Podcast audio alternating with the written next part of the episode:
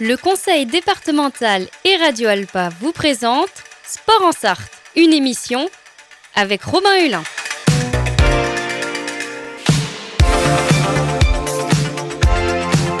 Courir, nager, pédaler, frapper fort. Le but marqué L'équipe de France est championne du monde Oh putain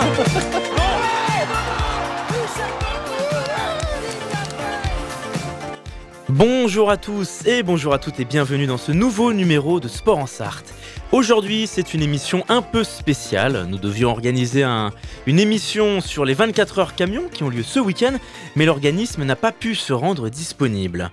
Et donc l'émission a été euh, plus ou moins, entre guillemets, euh, annulée, notre entretien en tout cas. Donc nous avons décidé de faire une émission spéciale sur un thème dont on parle assez peu dans Sport en Sarthe depuis trois saisons, c'est vrai, mais dont on parle tout le temps en France, le football. Plus précisément, on va parler du Mont FC aujourd'hui. Et dans la deuxième partie de notre émission, on reviendra sur le GP Explorer le 9 septembre dernier, sur son immense succès et son carton d'audience. Donc, euh, revue d'actualité sportive aujourd'hui, avec toujours Fred Geffard à la baguette, comme toutes les semaines. Bonjour Fred, Bonjour Robin, bonjour à toutes et à tous. comment allez-vous? Je vais très très bien. Et ben c'est parti pour cette, euh, ce nouveau numéro de Sport en Sarthe.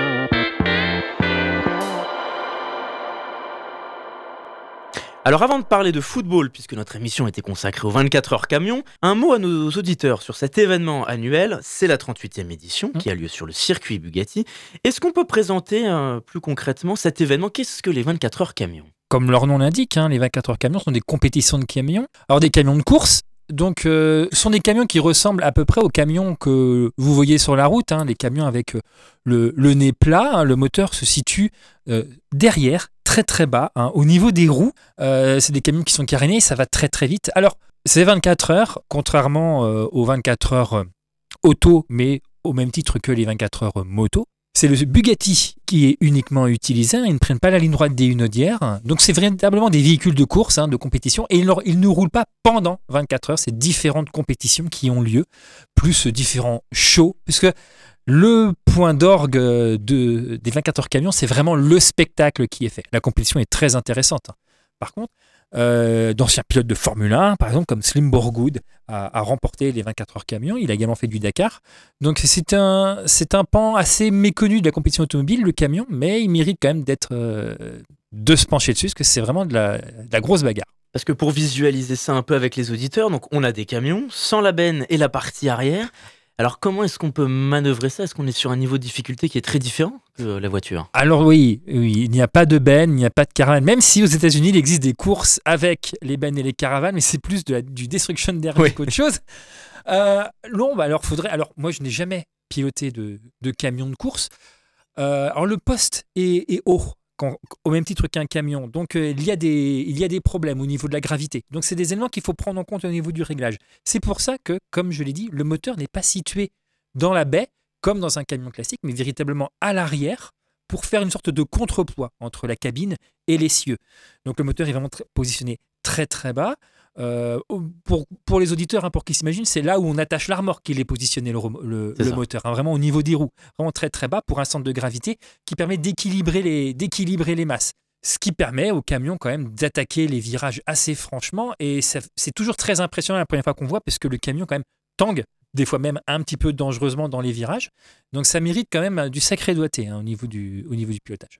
Est-ce qu'il y a en particulier des teams, des écuries qui mènent un peu euh, le rythme dans cette euh, compétition comme en, en sport auto? Bah bien entendu, bien entendu, il y a des équipes. Alors le niveau de professionnalisme est, est très très euh, très très développé. Alors pas forcément en France où on n'a pas de championnats nationaux de compétition, ni d'ailleurs de compétition télévisée au même titre que la Formule 1 par exemple ou le Grand Prix moto qui a une qui a une très très grosse vitrine médiatique. Mais il y a des équipes privées, il y a il y a des pilotes professionnels qui sont respectés dans leur dans leur milieu. On est plus sur du, euh, si on comparait par rapport au foot, euh, sur des semi-professionnels. Mais on- voilà, c'est pas parce qu'il y a moins d'argent qu'il n'y a pas de la bagarre, de la compétition, de la passion. Et en tout cas, c'est un événement qui rassemble en moyenne, l'année dernière en tout cas, 70 000 spectateurs à peu près sur deux jours. Bon voilà, ça c'était pour le volet euh, 24 heures camion, l'actualité. On va revenir en détail sur la saison de Le Mans FC, on va parler de football un peu. Est-ce qu'on peut rappeler où est-ce qu'en est Le Mans FC aujourd'hui? Dans quelle division est notre club local? Alors le Mans FC dispute euh, le championnat national, donc le troisième échelon euh, national. Donc il y a 18 clubs en compétition. Alors si vous regardez le calendrier ou les affiches du Mont FC, vous allez voir des affiches prestigieuses parce que le troisième, euh, enfin voilà, le championnat national, troisième division, a des équipes euh, qui ont un passé euh, glorieux. Sochaux, Nîmes, Nancy. On a Villefranche, on a Dijon également. le Red Star. Ouais. Récemment, le dernier match qui a eu lieu, donc c'était c'était le Red Star. Le Mans se débrouille bien, fait un bon début de saison, comme l'année dernière d'ailleurs, L'année d'avant aussi. et l'année d'avant aussi. Alors effectivement, on a pour les supporters du Mans FC, peut-être même qui, qui nous écoutent et qui pourront peut-être même réagir après euh, sur les différents réseaux sociaux, je pense, qui me rejoindront sur le fait que euh, les saisons démarrent à peu près toujours pareil, ça démarre bien et après ça, ça s'essouffle et ça s'effondre. Ça, après, c'est les, aléas du sport. hein. On peut trouver des explications à ça. La, la saison dernière a été compliquée avec le licenciement de Chris, justement, qui était pourtant un entraîneur de prestige, qui a été remplacé. Alors Chris était un joueur de prestige. C'était c'est un vrai. très très grand joueur. En termes d'entraîneur, euh, il n'avait pas un palmarès euh, exceptionnel. Il, venait, euh, il avait entraîné le Gol FC, donc euh, club qui aujourd'hui est en national, le prochain match d'ailleurs du Mans FC. Et il n'avait pas, il avait pas un cursus extraordinaire, donc c'est plutôt le nom hein, qui, qui était séduisant. Bon, la mayonnaise n'a pas pris et visiblement pour Chris, voilà, il s'est séparé du Mans FC, il est parti après à, à Versailles où ça n'a pas marché non plus hein, puisque le club jouait, la, jouait les avant-postes et n'est pas monté. Oui. Donc euh, aujourd'hui c'est Ray qui entraîne l'équipe. Alors Ray avait déjà entraîné, euh, il avait été joueur au Mans, il avait déjà entraîné, c'est que c'était lui qui était l'entraîneur en deuxième division quand euh, le championnat de Ligue 2 a été stoppé pour cause de Covid. C'était lui l'entraîneur. Il était reparti et là il est revenu. Euh, contrairement à l'année dernière, là, il a eu la main sur les transferts et sur, euh, et sur l'effectif, donc c'est toujours plus intéressant. On pourra mieux le juger sur pièce. Je n'ai- rien de négatif à dire sur euh, Monsieur Ray. hein. S'il veut venir à l'antenne, il n'y a pas de problème. Euh, le mercato a été intéressant puisque il a fait venir euh, Rabillard, par exemple, des joueurs euh, Méoté, qui sont des qui sont des joueurs qui qui brillent en troisième division. Donc c'est des joueurs. On sait que ce, à ce niveau-là, ils, ont le niveau et ça marche même plutôt bien. Plus une ancienne star, un Mathieu Coutadeur, qui a fait les belles heures du Mont FC à l'époque de la première division, qui a rejoint le club. Là, on est plus sur une passation en fin de carrière, mais c'est toujours intéressant de voir des noms prestigieux pour le Mont FC en tout cas revenir au Bercail, un peu comme un Lacazette qui reviendrait à Lyon. Dans le championnat national, il y a des équipes qui restent longtemps dans ce championnat parce que c'est un championnat très difficile. Parfois à mi-chemin entre le secteur professionnel et amateur, comme on dit, bien que beaucoup plus professionnel. Comment euh, décrire un peu ce championnat national piégeux? C'est un championnat qui est hyper piégeux pour deux raisons. Euh, tu dis Robin que les championnats, les clubs restent longtemps. En fait, il y a un, il y a un turnover. Alors les clubs restent, Ouais. montent, redescendent ou euh, descendent et remontent. Le turnover en national, il est, il est brutal, il est assez violent parce qu'en dessous, c'est anciennement, bon, aujourd'hui le régional, anciennement c'est la CFA. Et la CFA, il n'y a qu'une seule montée par division. Donc tomber, c'est quelque chose de très compliqué. On le sait avec les clubs vendéens à une époque. hein, les Herbiers, Fontenay-le-Comte, c'est des clubs qui tenaient, euh, qui étaient quand même bien installés. Ils sont tombés. Et d'ailleurs, euh, les Herbiers tombent alors qu'ils font une finale de Coupe de France contre le euh, Paris contre Saint-Germain le Paris Saint-Germain. Voilà, c'est un championnat qui est, qui est très très très homogène, très très équilibré. Et la deuxième grosse difficulté, c'est euh, donc première difficulté, c'est la difficulté économique, hein, puisque c'est effectivement c'est, un championnat professionnel. Ils sont, ils sont pros hein, les joueurs, hein. Mais euh, il n'y a pas les retombées médiatiques et économiques qu'il y aurait pour la première division. On n'a pas les contrats à la Média Pro à l'un milliard.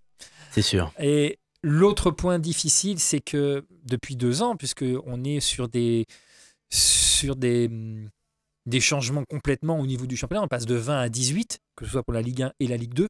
Donc pour le coup, c'est le national qui qui essuie un petit peu les plâtres, et donc on a six descentes pour un championnat à 18. C'est quand même euh, c'est quand même brutal, hein, ça quand même et ça un tiers du un tiers des, des clubs passe à la trappe.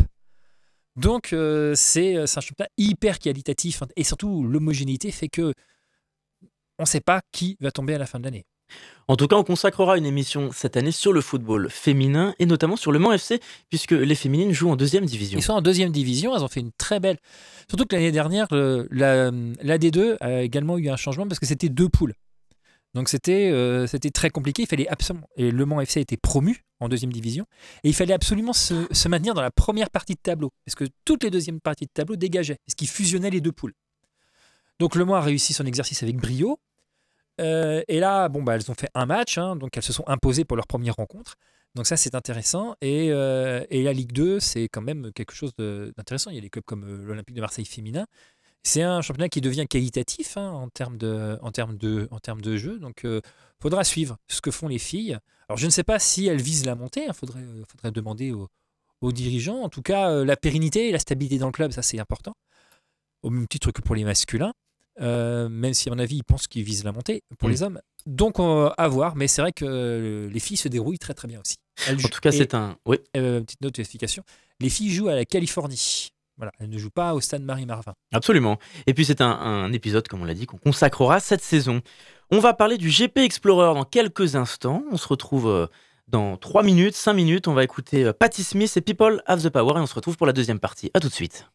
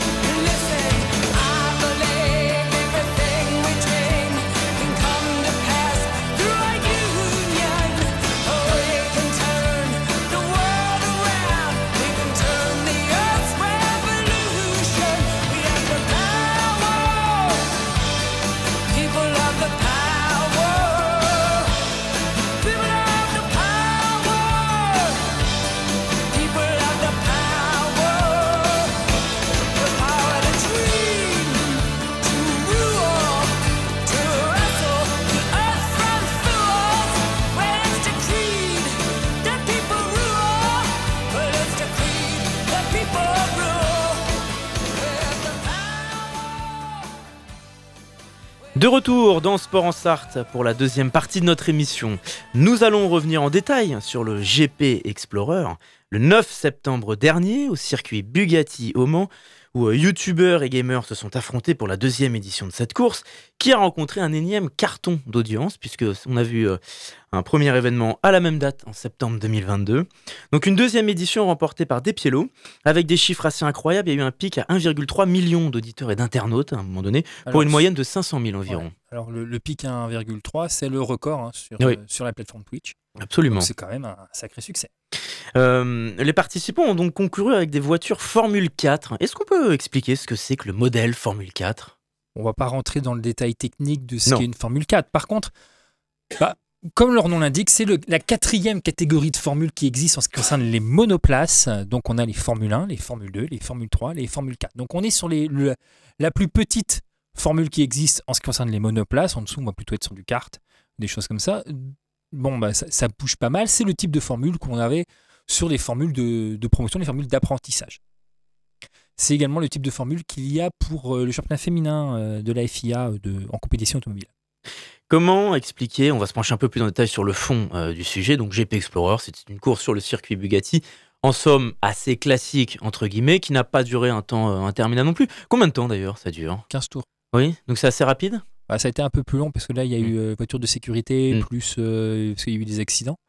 Mais on est sur une course qui, qui peut durer à peu près une, on est sur à peu près une demi-heure de course. hein. Comment expliquer cet engouement? Parce que ça allie le sport auto, qui reste très populaire dans cette région et en France en général, et aussi parce que pour la jeunesse, on fait venir des stars du net, c'est un combo parfait? Alors le combo parfait en ce qui concerne l'automobile, je ne pense pas, puisque les personnes qui assistent au, au GP Explorer ne sont pas forcément des personnes qui suivent euh, la Formule 1 Oui, absolument. ou les 24 heures du Mans. On est vraiment sur euh, une notion entertainment. On est sur un spectacle. Voilà, c'est ce qu'il faut voir. Euh, puisque si on regarde par exemple les temps autour, euh, on n'est pas du tout sur de la compétition de haut niveau et c'est normal. C'est pas ce qu'on leur demande. Enfin, on va en reparler, mais euh, c'est pas vraiment ce qu'on leur demande. Donc, ce qui plaît, ce qui a plu aux gens, c'est de voir euh, au plus près les célébrités qui suivent au quotidien. C'est-à-dire qu'un youtubeur, c'est pas un animateur de télévision, c'est quelqu'un qui, qui se livre énormément. En fait, on connaît, on fait partie de sa vie, on fait partie de son quotidien, puisque c'est, ils échangent beaucoup plus facilement, ils ont des interactions. Donc, les voir en vrai euh, faire un événement en commun, parce que à la base, ça vient d'un, ça vient d'Espagne, ce type de manifestation, plutôt sur du foot. Mais ici, on- voilà, l'idée de Squeezie était de, de faire une course automobile pourquoi pas? Et ça c'est ça fonctionne bien mais euh, mais on n'a pas on n'a pas le même public on a vraiment un public de, fans plutôt qu'un public euh, d'amateurs éclairés de, de compétition automobile Parce que malgré tout, et le succès euh, grandissant, le succès éclatant de cet événement, il y a quand même une polémique avec euh, Manon Lanza, la youtubeuse, qui a reçu un déferlement de haine et d'insultes après un accident avec euh, Maxime Biaggi. C'était un accident qu'elle aurait euh, provoqué dans la course, Ah parce que oui, ça arrive à tous les événements Ah, ça sportifs. arrive à tous les événements sportifs Est-ce que selon vous, ça reflète encore un niveau de machisme, de masculinisme au sein de ce sport, même quand ce sont entre guillemets des amateurs? Oui alors oui si on regarde les, vidéos de l'accident euh, oui elle a tenté un dépassement elle a tenté un, elle a tenté bombshell en dépassement Euh, donc à part de très très loin elle tente de, freiner le plus tard possible Euh, lui, il la voit pas, il est en train de fermer la corde. Alors ça marche si, si tu t'appelles Lewis Hamilton ou Kimi Raikkonen. Là, non, là, là ça marche pas du tout. Là, c'est un, carton. D'ailleurs, elle a été, elle a été hospitalisée, elle a, été légèrement blessée lors de l'impact, donc ça, ça, ça tape dur. Alors attention, c'est pas parce que euh, elle a raté que je vais dire qu'elle est mauvaise pilote. Elle a tenté un coup, ça passe pas. Euh, suffit de regarder un Grand Prix de Formule 1 ou, ou les 24 heures du Mans. Il y a des pilotes qui sont chevronnés, qui ont de l'expérience, qui tentent des coups et qui passent pas. Par contre, effectivement, le fait qu'elle ait fait cette erreur-là, il y a eu un déferlement autour d'elle. Même Squeezie a pris la parole sur sa chaîne pour Oui. prendre sa défense. Euh, donc c'est bien, c'est bien. Après, je trouve ça quand même euh, très très dommage qu'on l'attaque parce que la question c'est on l'attaque parce qu'elle a fait un accrochage ou on l'attaque parce qu'elle est une femme et qui a provoqué un accrochage? Ça, faudrait faudrait tirer. Vu les propos qu'il y a eu, je pencherai sur la deuxième hypothèse. C'est effectivement après le, problème du problème de la masculinité, le problème euh, le problème du machisme. En sport auto, il est présent, mais là on a un machisme plutôt lié euh, à l'univers de YouTube qui est qui a un véritable problème de société et donc elle est victime de elle est victime de ça. Parce que selon vous, oui, on ressent plutôt le machisme lié à YouTube et l'Internet plutôt que le sport automobile, puisque c'est aussi un sujet qu'on avait relevé hein, pendant les 24 heures du Mans euh, dans notre édition du mois de juin. c'est un problème sociétal. Donc il est présent en Oui. 24 heures du Mans, comme il est présent sur YouTube, comme il est présent dans le foot. Euh, les critiques qu'il y a eu sur les joueuses euh, de l'équipe de France qui joueraient super lentement avec cette légende urbaine, totalement fausse d'ailleurs, comme quoi les Lyonnaises auraient été battues 7-0 par des U15. Voilà. Euh, ça, c'est de la légende urbaine. Euh, Mm. On a, voilà, on, on, a- on alimente ces, ces, ces points-là pour euh, discréditer les femmes, au même titre que là, bon, voilà, elle a provoqué un accident. Bah, voilà, oui, elle a provoqué un accident parce qu'elle a tenté une manœuvre audacieuse. Euh, J'ai vu des tas de courses automobiles où des mecs ont fait bien pire que ça. hein. Euh, Vous êtes un petit peu jeune, mais vous avez jamais vu Pasteur Maldonado courir en F1. Le gars, il en emmené 4 avec lui. hein. Ou Romain Grosjean, euh, les départs de taré qu'il faisait au Grand Prix de Belgique, où il survole toutes les voitures, où il manque d'arracher la tête d'Alonso. On, jamais il y a eu un déferlement de haine comme elle, a eu. Peut-être que, par contre, si elle s'était appelée Romane Grosjean et qu'elle avait été en F1, euh, elle aurait été peut-être même bannie à vie du sport. Alors, quel avenir pour le GP Explorer? Pierre Fillon, le directeur emblématique des 24 heures du Mans, a émis l'idée d'en faire participer certains dans les 24 heures du Mans. Est-ce que c'est une idée crédible ou c'est une fausse bonne idée? Alors le fond, euh, déjà le fond mériterait d'être creusé parce que d'après l'article que j'ai lu, Pierre Fillon, donc le directeur de l'ACO, euh, euh, proposerait que les, euh, alors le vainqueur ou le podium, ça demande une confirmation, parce que on parlerait qu'il y aurait trois éditions du GP Explorer, gagnerait un baquet, donc s'ils sont trois, euh, carrément une voiture, à- pour disputer les 24 heures du Mans. Alors là, euh, il faut faire attention parce que c'est pas une course qu'ils font c'est pas de la compétition automobile qu'ils font.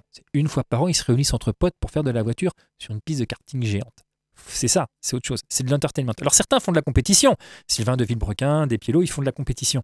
Mais est-ce que, euh, est-ce que ça les rend légitimes pour autant à disputer une épreuve des 24, l'épreuve des 24 heures du Mans, l'épreuve reine, avec une voiture qui est autrement plus complexe à conduire, avec des capacités physiques qui demandent quand même un entraînement quand même beaucoup plus conséquent je sais pas. Alors, en termes de publicité, en termes de coût de pub, euh, ce serait super. Voilà, parce que c'est un événement extrêmement populaire et qui fonctionne, le GP Explorer, mais est-ce qu'au-delà de ça, ce n'est pas aussi encore un événement très marketing, sans manquer de respect, évidemment? On a eu des sponsors, des youtubeurs, du chiffre. Oui, oui, bah, c'est un, bah, un événement marketing, c'est normal. Les voitures, fallait quand même les payer. Au-delà de l'aspect sportif, Ouais. est-ce que les performances sportives, effectivement, ne sont pas décalées quand on parle des des 24 heures du Mans et du niveau, euh, du summum du niveau mondial? Oui, elles sont décalées. Alors après, qu'est-ce qu'on veut? Est-ce qu'on veut faire le buzz avec des youtubeurs Mm. qui participent aux 24 heures du Mans et qui vont, euh, voilà, qui vont finir euh, en bas? Parce qu'on va pas leur proposer une LMP1 ou encore moins euh, un prototype, voilà, sûrement une GT, mm, puisque c'est techniquement, attention, et toute proportion gardée, plus facile à conduire. Euh, c'est pour le buzz ou c'est vraiment pour leur donner un, tremplin?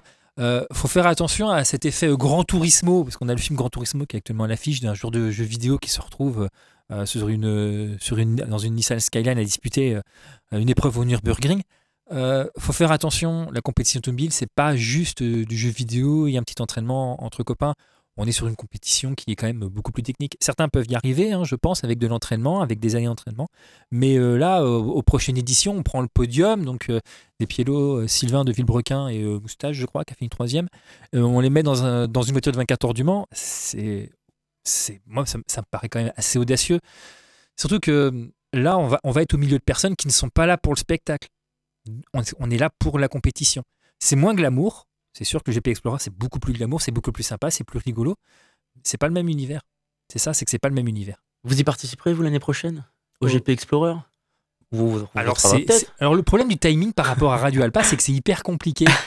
Euh, donc, euh, Avec une voiture nouvelle légendaire. Ah bah ce serait intéressant, Oui. oui, oui, mais après pour ça, il faudrait que faudrait qu'on soit plus présent sur YouTube. Oui, euh, c'est vrai, sur Twitch euh, et YouTube, voilà, on y qu'on- travaille. plus qu'une émission par an en fait. Bon, eh bien, merci beaucoup, Fred Jeffer. On est déjà rattrapé par le temps. C'est la fin de cette émission, donc on peut la réécouter en podcast sur radioalpa.com et sur toutes les plateformes d'écoute.